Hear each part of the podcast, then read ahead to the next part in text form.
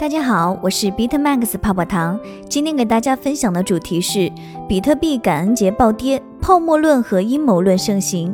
聚焦一整天，英国欲成立数字市场部门监管谷歌、Facebook 等数字科技平台。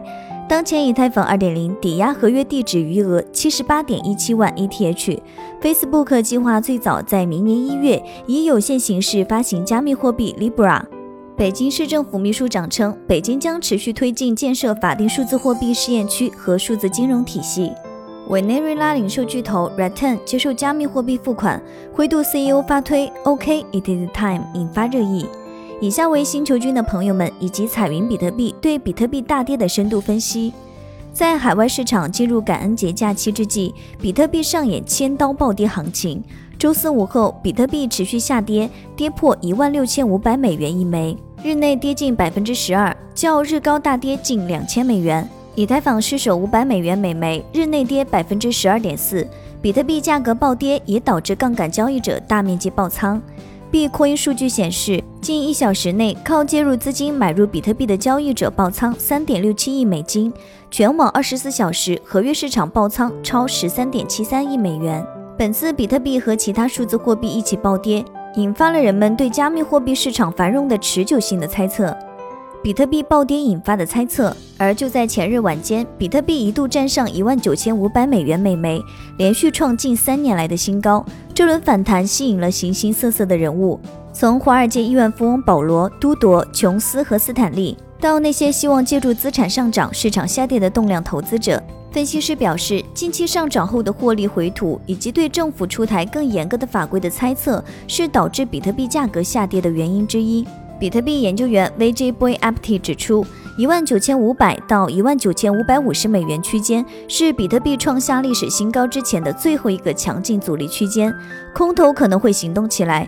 如果比特币短期内无法再次测试一万九千五百区域，价格可能会回调。还有业内人士表示，比特币已经严重超买，需要得到纠正。因此，坦率地说，我认为出现大幅下跌并不稀奇。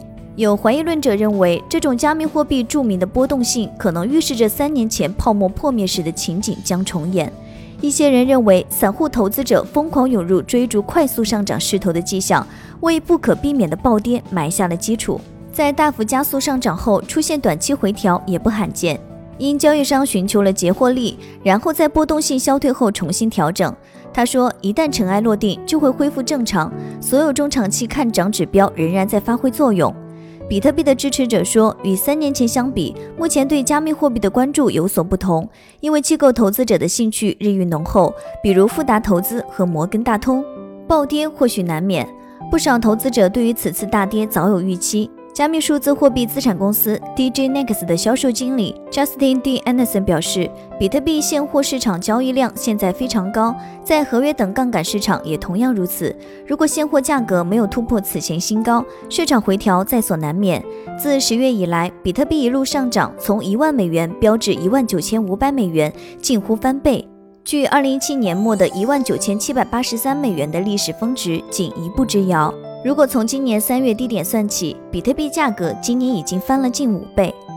对于今年比特币为何大涨，背后的原因总结起来主要有以下几点：一、美元贬值。疫情爆发以来，美联储史无前例的放水措施让美元一路走软，比特币作为对抗贬值的手段，再次受到市场的追捧。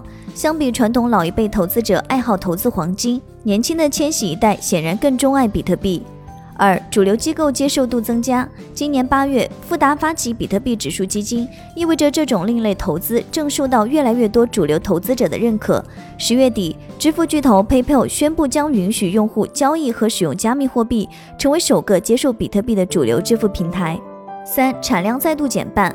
二零二零年五月十七号，比特币经历了产量第三次减半。比特币意味着新增供应减少。但由于需求同时在增加，导致逐渐出现供不应求的状况，推送价格上涨。所以大多数人认为比特币大跌属于正常回调，但是阴谋论的声音也不绝于耳。想进一步了解近期比特币行情动态，可以加泡泡糖微信小写的 PPT 幺九九九零六。特朗普政府阴谋论。周三晚间，Coinbase 首席执行官抨击了美国财政部传闻中的一项计划。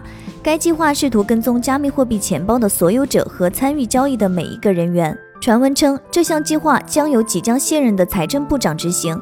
如果得以实施，会压制加密货币精神的核心原则：私有加密货币不受骚扰和跟踪。具体来讲，这项拟议的法规将要求像 Coinbase 这样金融机构验证加密货币钱包的所有者，并收集其身份信息，然后才能将数字货币发送到该加密货币钱包。此外，这些数据还将会把以上所有信息记录日志。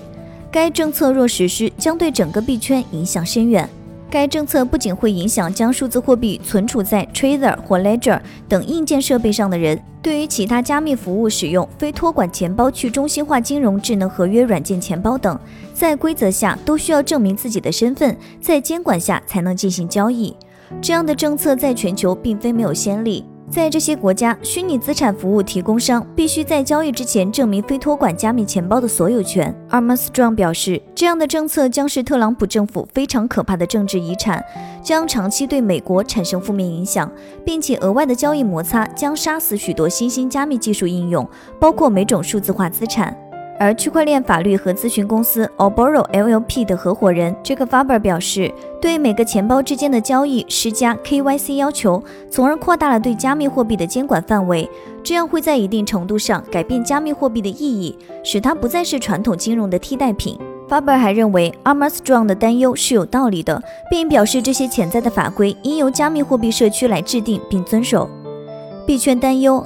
Armstrong 的抨击在互联网反响强烈，他的诸多想法也成为公共共识。最近几天，多个加密货币组织开展了游说运动，以塑造去监管化的舆论。其中，Coin Center 于十一月十八号发表了一篇关于加密货币钱包限制的严重后果的文章。Coinbase 在同一时间发布了一份长达五十页的政策制定者指南。Coinbase 的执行董事 Kristen Smith 表示，区块链协会很早就意识到美国和海外的一些监管机构对加密货币钱包的监管趋向，而他们正在积极对行政部门和立法部门的官员进行呼吁，以消除对加密货币钱包的误解。泡泡糖提醒大家，币圈有风险，投资需谨慎。以上就是今日的区块链大事件。喜欢本音频的话，帮助转发、截屏发给泡泡糖，领取奖励哦。好了，今天的节目到这就要结束喽，咱们下期再见，拜拜。